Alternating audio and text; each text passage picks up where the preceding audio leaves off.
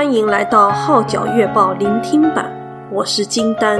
以下文章刊登在加拿大《号角月报》二零二零年十一月号，题目是《谁是真正的一家之主》，撰文的是苗健及徐劲松。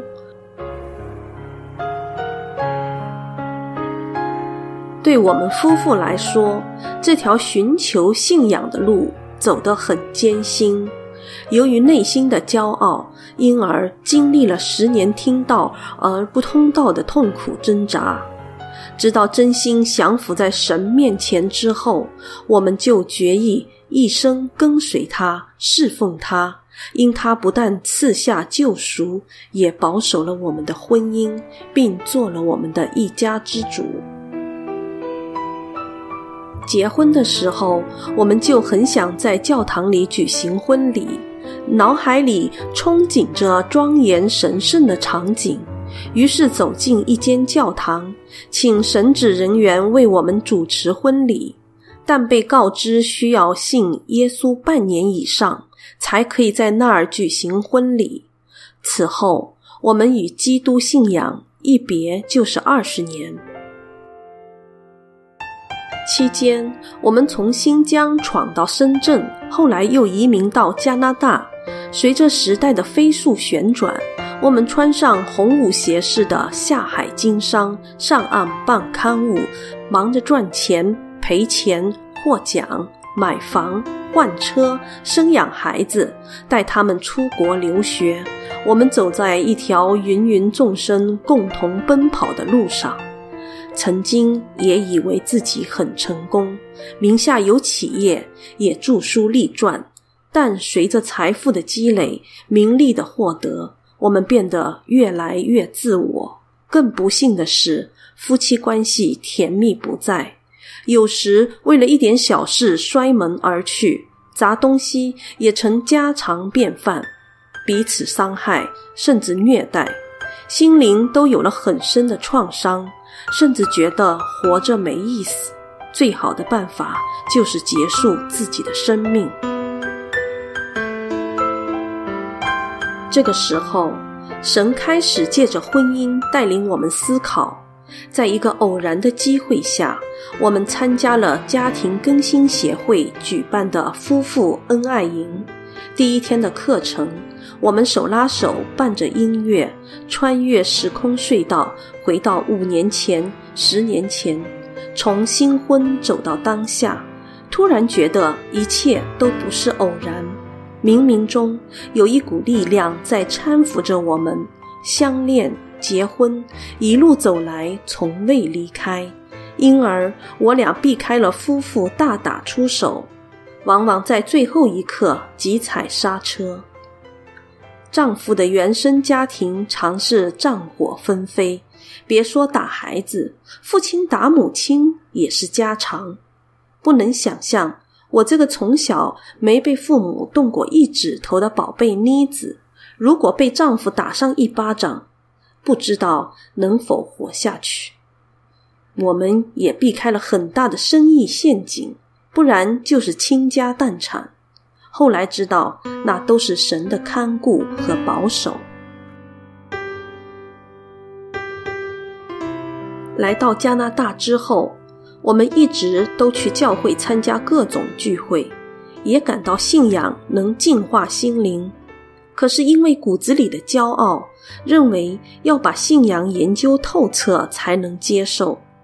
就这样，我们在寻找真理的路上被困了十年，当中神一次又一次的管教，在几经绝望中，我们终于懂得放下自我，来到神面前。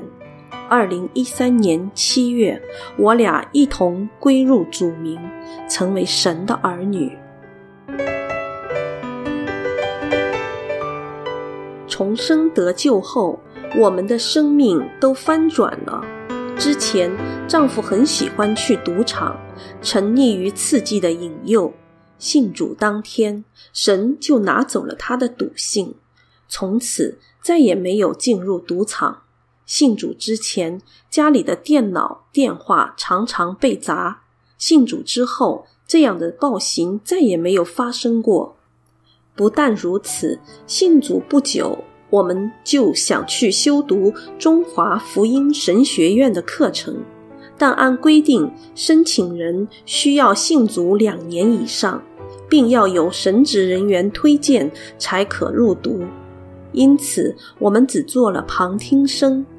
后来，校方看见我们很认真地完成作业及考核，也给我们记了学分。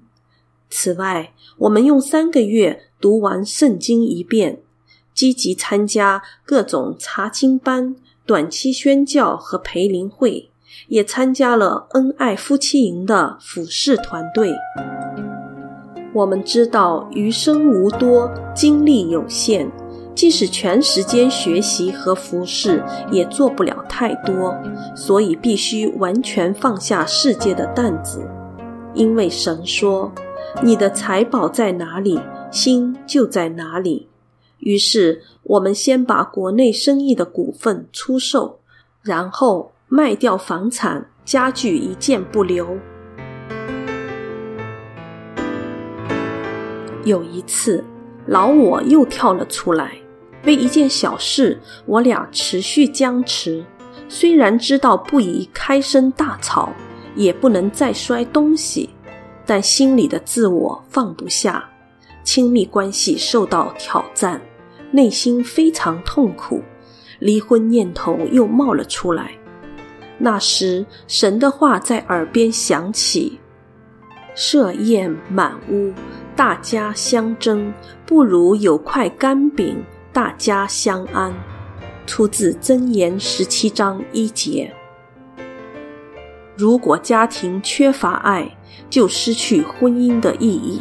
然而，人的爱确实不足够，年轻时的激情会消退，美貌不在，身体病痛折磨会愈演愈烈。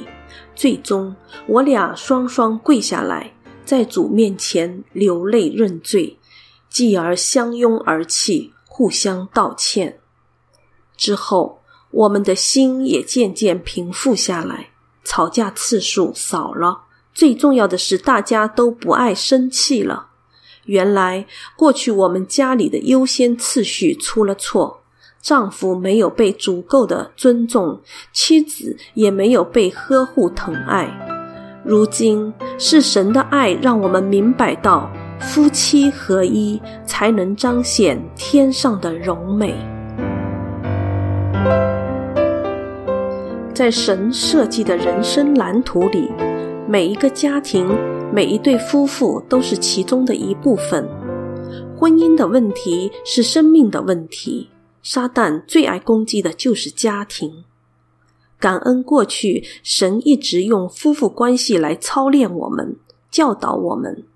只有让神在家中居首位，让他作为我们一家之主，婚姻才有保障。当我们夫妇愿意互相委身，才真正尝到婚姻的甜蜜，同时也愿意把这个祝福带给他人。感谢神给我们各种机会，去陪伴一对对关系陷入绝望的夫妇度过难关。神在当中行了神迹。当看到一些多年不和的夫妇生命翻转，恩爱有加，我们因而也大受鼓舞，愿意继续做神的管道，通过忠心的服侍去滋润别人的生命，也叫我俩的生命得到成长，成为神所用的器皿。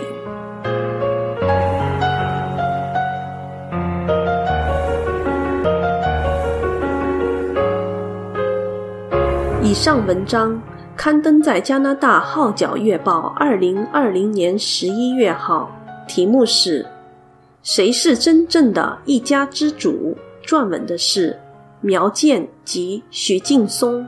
我是金丹，多谢您对《号角月报》聆听版的支持。